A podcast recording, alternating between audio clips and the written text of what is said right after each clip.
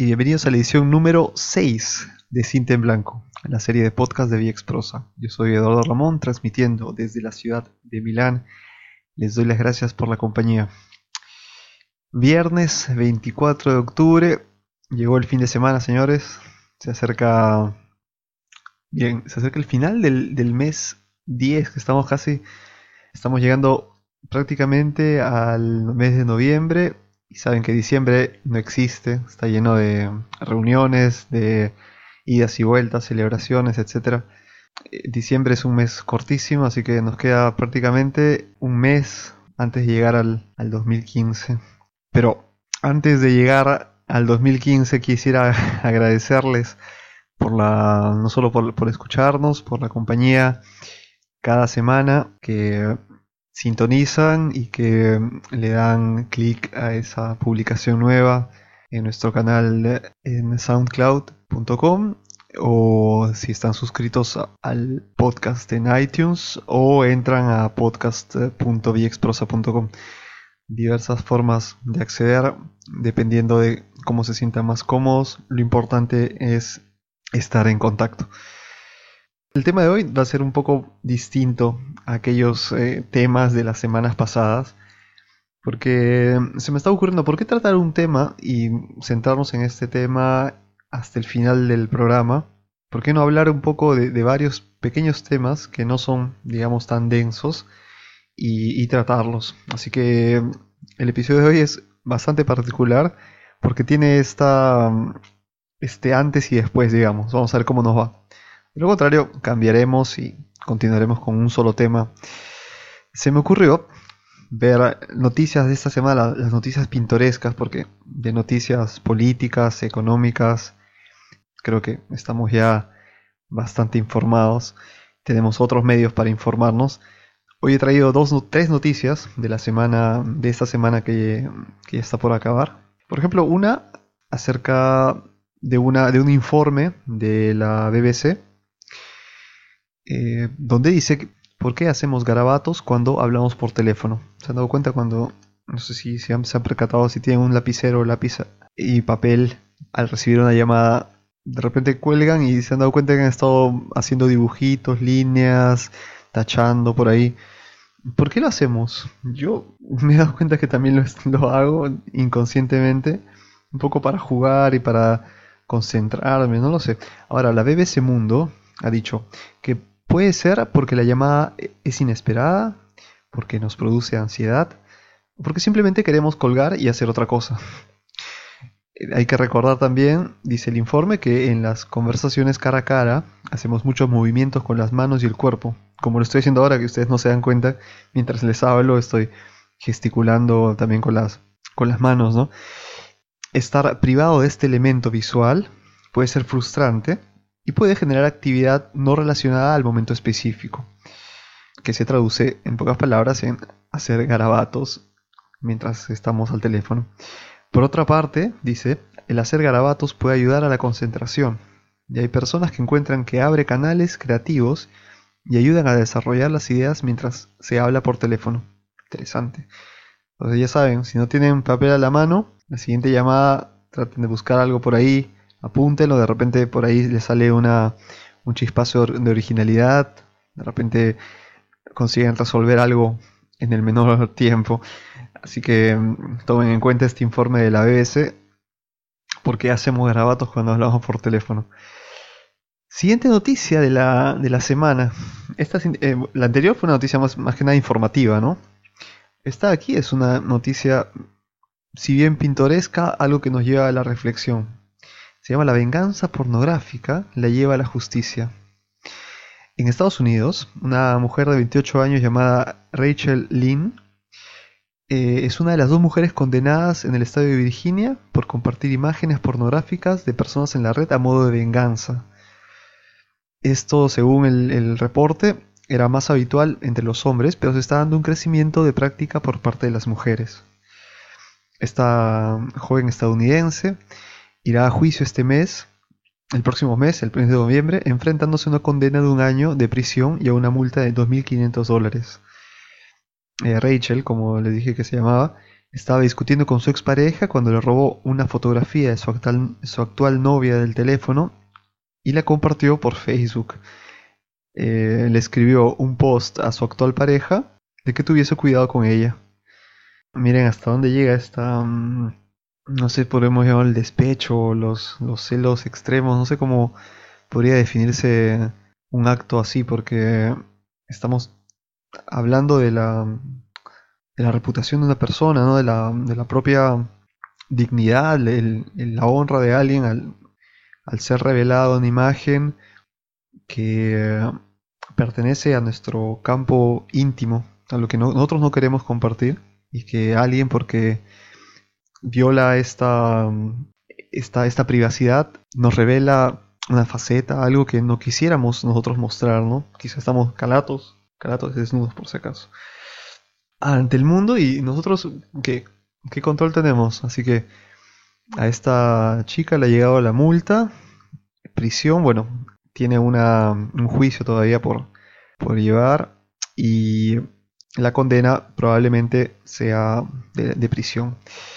Dice que no es la única mujer que se enfrenta a estos cargos, pues Crystal Cherry, o Cherry, sí, Crystal Cherry, colgó, colgó en Twitter e Instagram imágenes de la actual pareja de su exnovio, desnuda unos días antes de que la ley se aprobara. Así que ahora se enfrentará a la justicia.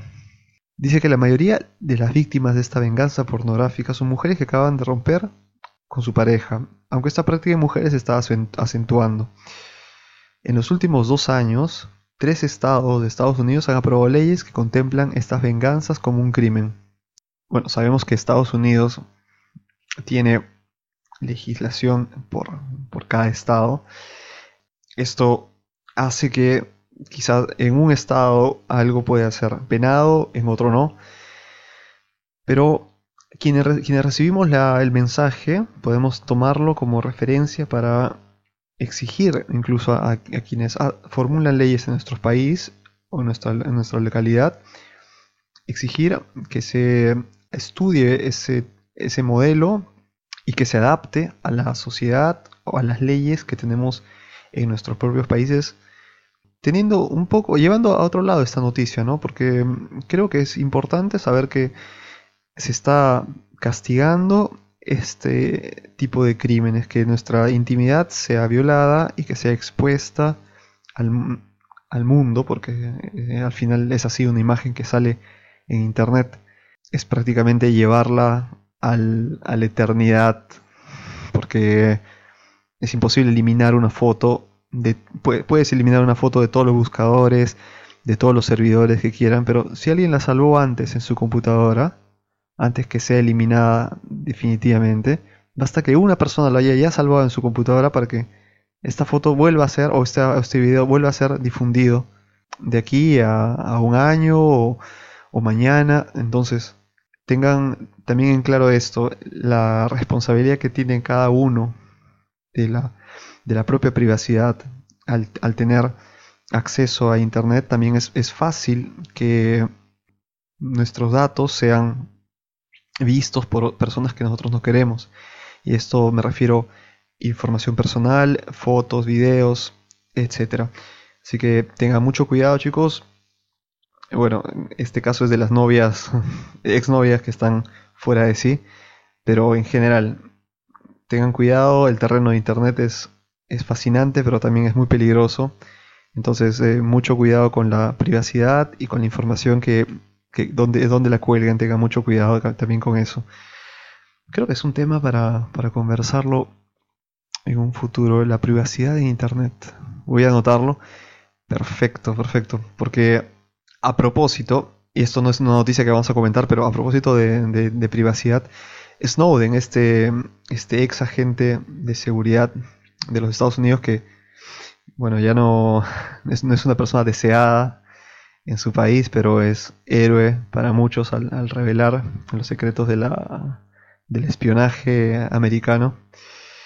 Dijo hace dos semanas que accesos como muy, eh, productos Google en general, los, los, servicios de Facebook y el de el cloud, al salvar datos en, la nube, como es Dropbox, es abrir nuestras puertas a, la, a nuestra propia información. Es lo menos seguro que hay porque van a poder ojear, alguien va a poder eh, tener acceso a lo que nosotros estamos salvando, así nosotros no lo querramos.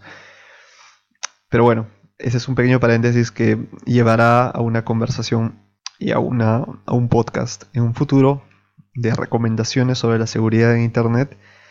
Bueno, yo soy ingeniero de sistemas, yo sé de lo que estoy, de lo que estoy hablando, así que creo que es una buena forma también de aconsejar a quienes quizás eh, se confían mucho en los servicios que ahora se ofrecen gratuitamente y que la explosión de la, tecnología en Internet, sean aplicaciones, sean eh, servicios eh, como esta de, la nube, servicios como este de la nube, nos seduzcan ¿no? y lo utilicemos por todos lados y pongamos, colguemos nuestras fotos, confimos a, a, un servicio nuestros datos. Y detrás, ¿qué cosa hay? ¿no? Porque ustedes deben saber que en la vida nada es gratuito, ¿no? Siempre hay algo a cambio. ¿Por qué me ofrece esta persona o esta, esta empresa algo gratis? ¿Qué hay atrás? Esto, chicos, tema de conversación. Ya, ya, estoy elaborando más o menos cómo será este podcast. No sé si será el próximo. Lo dudo porque vamos a continuar con estas pequeñas noticias. Pero miren cómo una pequeña noticia puede llevar a otra y te, te despierta la, la imaginación para poder hacer siguientes programas. Entonces, siguiente programa será siempre con las noticias breves, noticias pintorescas, y esto de la seguridad ya veremos si es que está en el programa número 10 o en el programa número 8, pero antes del décimo lo hacemos. No queda, no queda mucho, estamos en el programa número 6 hoy. Ok, eh, última noticia que dice, expertos no saben distinguir comida orgánica de alta calidad de, la, de McDonald's. Ustedes tienen que verlo, busquen en, en YouTube Live Hunters, todo junto, más eh, McDonald's seguramente en su diario local aparecerá porque es una noticia que llegó a mis manos esta mañana. Me hizo reír mucho. Les leo. Dos jóvenes holandeses llamados Sasha y Cedric, bueno, tienen un canal eh, llamado Live Hunters, como les dije. Han llevado a cabo un curioso experimento en la feria gastronómica de Houden en Holanda, es una de las más populares en Europa, en la que se, en la que se han presentado como chefs de alta cocina que ofrecían comida orgánica. Lo curioso del caso es que la comida la habían comprado previamente en el McDonald's y la habían troceado para la degustación. Todos los encuestados, ya fueran empleados de otros stands o visitantes del evento, alabaron la calidad de la comida que probaron, aseguraron que se notaba un gran sabor, muy buena textura y la calificaron de deliciosa. Y la cosa no quedó ahí porque le preguntaron a los visitantes qué les parecía la comida en relación a la de McDonald's y todos afirmaron que se notaba que era una comida mucho más buena y más pura. Señores, todo entra por los ojos. ¿Qué dicen ustedes? Lo mismo podría ocurrir con, una degustación de vino. No sé si se, se, acuerdan, hace bastantes años, no sé si estoy hablando del 98, 99, que la Pepsi lanza esta campaña donde las personas eh, el reto Pepsi se llamaba, que tenían que adivinar cuál de los vasos que habían probado, sin obviamente la marca adelante, era Pepsi o cuál Coca-Cola. O cuál, cuál, les gustaba más. ¿Cómo era? Eh, ¿Cuál le gustaba más? Y eh, la persona decía, bueno, este es Coca-Cola o esta me gusta más. Al final, al final elegían Pepsi. Obviamente si la publicidad es de Pepsi, creo que por ahí un truco han hecho. No, no, yo no tomo ni Pepsi ni Coca-Cola, así que no tengo ni una, ninguna preferencia en particular. Pero vean ustedes cómo nuestros ojos o lo que nos digan sobre algo influye. Si yo, como les digo, te, te vendo una botella con agua que la saqué del, de, la, de la cañería y te digo, esta agua, sabes, ha sido extraída desde la, no sé, desde la, la montaña el de los Andes, y es más pura que esta acá que la acabo de comprar en esta esquina. Ya estás tú mismo influenciado y dirás, bueno, me parece agua, pero sí, sí, sí, un poco más, más, eh, la siento más pura esta, esta botella de, la, de los Andes. Haga una prueba, de repente va a ser divertido si es que ustedes juegan un poco con esto, a ver cómo la mente nos juega estas, estos trucos para poder ver si, si el experimento social que han hecho estos chicos se puede aplicar a más ámbitos, como les dije. Y, y bueno, continuaremos viendo casos así siempre, porque al final es la mente la que nos, nos engaña. Y bueno, esto ha sido todo por hoy.